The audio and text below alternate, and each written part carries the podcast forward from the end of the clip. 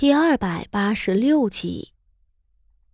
而这件事情的麻烦还不止于此。如今圣上身子不好，几位皇子都红了眼的盯着对方，太子妃却偏偏病死了。在最需要齐心协力上战场的节骨眼上，太子妃这么关键的位置却必须要换人。如果誉王党羽趁机说服圣上，给太子塞了一个不如意的女人。后头又利用这个女人惹起滔天大祸呢？如果太子和陈家因为这件事情出现裂痕，被对手抓住时机趁虚而入呢？如果……总之，太子妃若是有事，对太子来说可是一件伤筋动骨的大事了。傅锦仪什么都想到了，他忍不住用一种怜悯的神色。看向太子妃。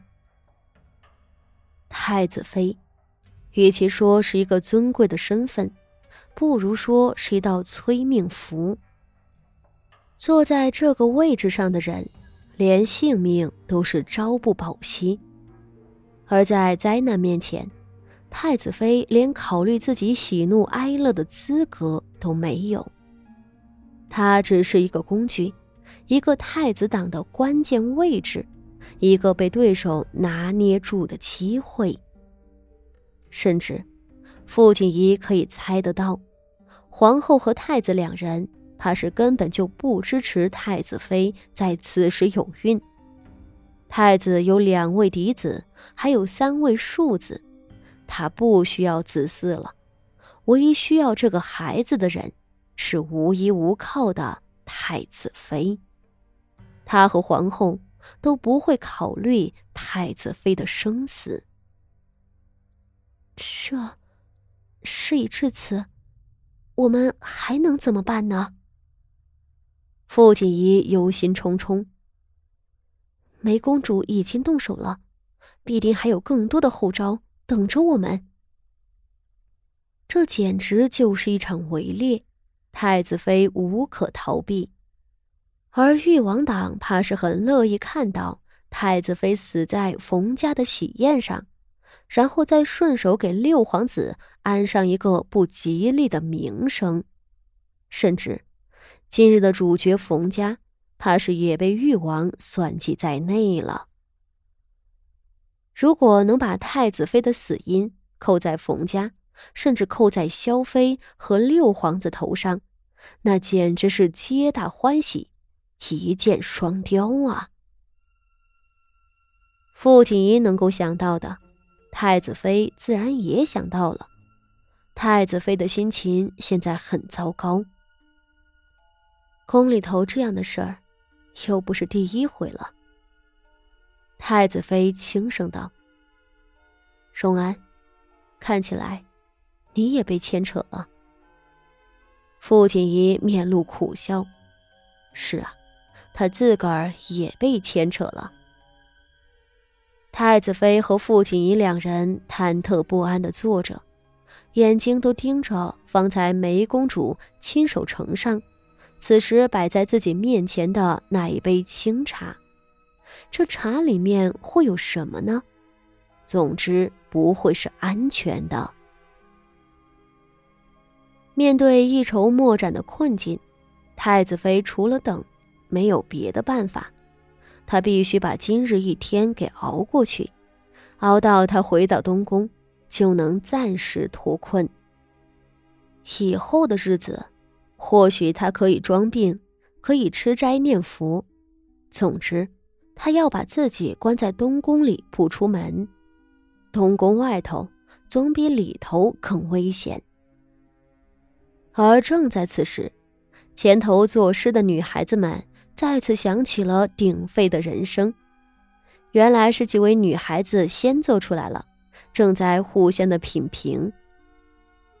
太子妃站了起来，很快，几个女官们接过了大家的诗作，一一捧了上来。太子妃面上浮着温和的笑意，拿起一首道：“这字迹本就很出众。”是高家大小姐的佳作。太子妃脸上如沐春风的笑容，让傅锦仪有一瞬间的恍惚。是啊，就算再艰难，再身处绝境，这位年轻的太子妃也必须将最美好无瑕的神色展露给众人，她绝不能露馅儿。这样沉稳的太子妃，让傅锦仪的心里也跟着安稳下来。或许。今天这一关没那么难过。太子妃手中捏着好几张诗作，众人的眼睛都瞧着他。他念了其中一首，正是那高家大小姐的。这首诗作赢得了众人阵阵的赞叹声。这作诗起哄本是趣事，只是今日不太平。也不知是谁，竟命下人们抬了一副锣鼓进院，在那高大小姐身边猛地敲起来。周遭人都笑着道：“国子监里头每年一度的考校都是这样的，文章好的人得了头彩，下头的同窗们就要敲锣打鼓。这本是男人们的事儿，咱们后宅的女眷们学了来，也图个新鲜有趣。”高大小姐也是个见过世面的，得体的笑着和众人作揖，谢过大家的赞赏。只是这敲鼓不是敲一下子，是可劲儿的猛敲。左右今日是嫁娶的喜日子，再如何热闹都不为过。铿铿锵锵的声音，四周人说话都听不大清楚了。傅锦仪被震得耳朵都疼，再看上手的太子妃，只见太子妃的脸色已经有些发白了。糟了！傅锦仪的呼吸急促起来。她虽然只是个十三岁的小丫头，但她毕竟拥有一个成熟的灵魂，且深谙男女之事，对于怀孕这事儿，她有着基本的常识。太子妃的身孕不到三个月，且胎相不稳，太子妃是听不得这样的嘈杂吵闹的。那锣鼓敲的实在是太响了。距离锣鼓最近的高大小姐还满面笑意，沉浸在春风得意之中。对于她这样健康的人来说，几声响的确没什么，但对太子妃来说，就不是这么回事儿了。